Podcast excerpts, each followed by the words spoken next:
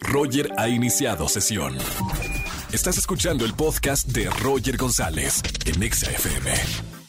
Seguimos en XFM 104.9. Es lunes de espectáculos con la güera Regio Montana, Erika González. ¿Cómo estamos, Eri?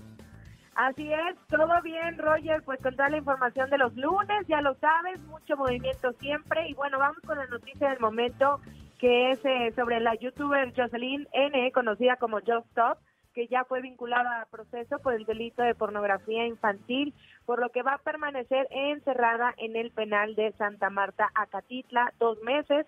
Es lo que conocemos en lo que se hacen las averiguaciones y comienza el proceso. Así que el juez determinó de parte de la Fiscalía General de Justicia de la Ciudad de México que se pues un juez determinó que la fiscalía aportó las suficientes pruebas para procesar a, la influencer y bueno pues queda queda ahí detenida. Es fuerte la noticia. Los abogados dieron eh, los abogados dieron algunas declaraciones y pues dicen que hicieron lo que pudieron. Sin embargo pues no no lograron que, que saliera al menos por ahora. Por dos meses estará esperando pues que, que se aporten las pruebas necesarias porque sí van a apelar.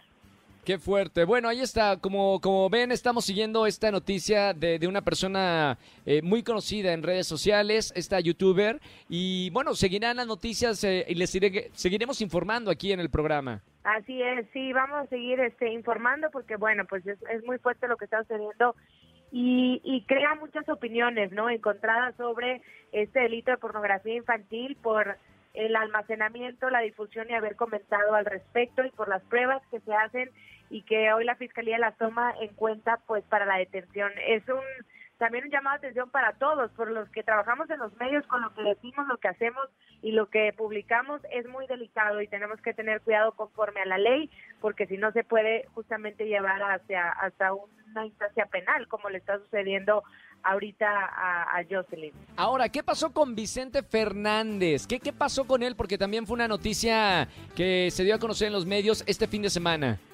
Sí, pues mira, de hecho ya tenía algunos días donde inclusive ahí en el programa En Venga Alegría logramos hablar con él porque pues una revista publicó que él estaba en una clínica de rehabilitación principalmente por las apuestas, es decir, por una enfermedad de ludópata y que estaba en, en recuperación.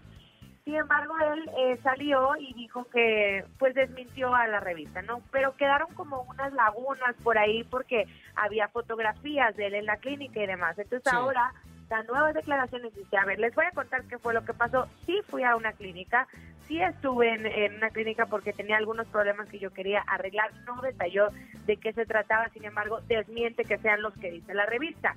Entonces él va a la clínica en San Luis Potosí, ingresa, pero en el momento que ingresa, por su propia voluntad, o, eso que, quede claro, pues lo privan de toda comunicación, ¿no? Donde él no esperaba que este trato inhumano es lo que él, él pues relata que le iba a suceder, ¿no? Sino que dice que un interno pudo comunicarse con Mariana, su novia, y de ahí es que se enteran, pues, que él estaba pasando por esta situación, donde finalmente lo privaron pues prácticamente de su libertad, por eso lo llama él como un secuestro.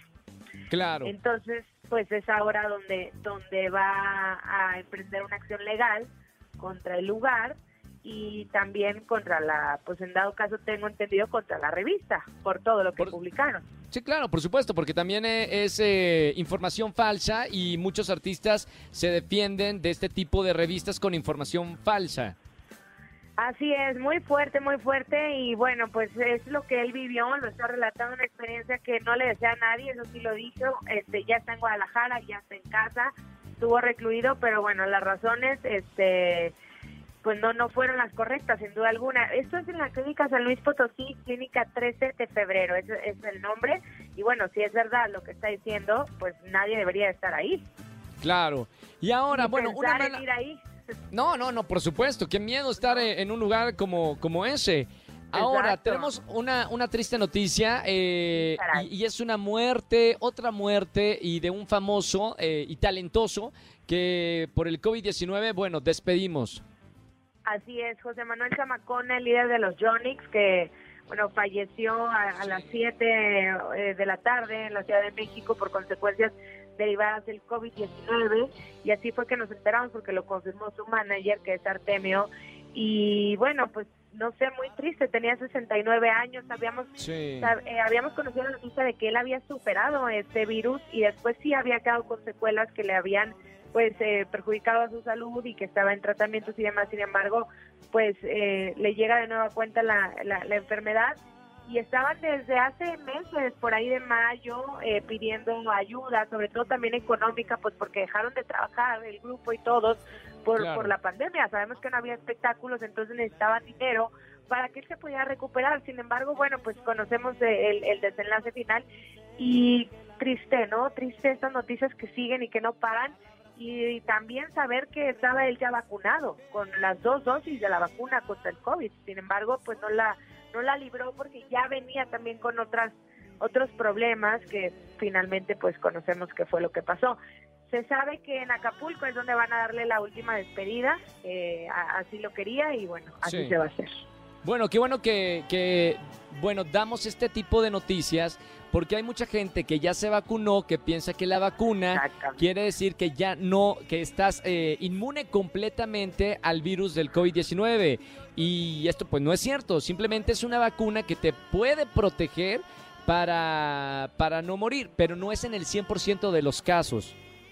Así es, y no, no podemos confiarnos todavía. ¿Y sabes por qué? Porque hay mucha gente que no cree en la vacuna o que no se la ha puesto o que no se la quiere poner y entonces pues el virus sigue y continúa y continúa la carga viral. Y las mutaciones. Y las mutaciones, entonces bueno, es, es complicado.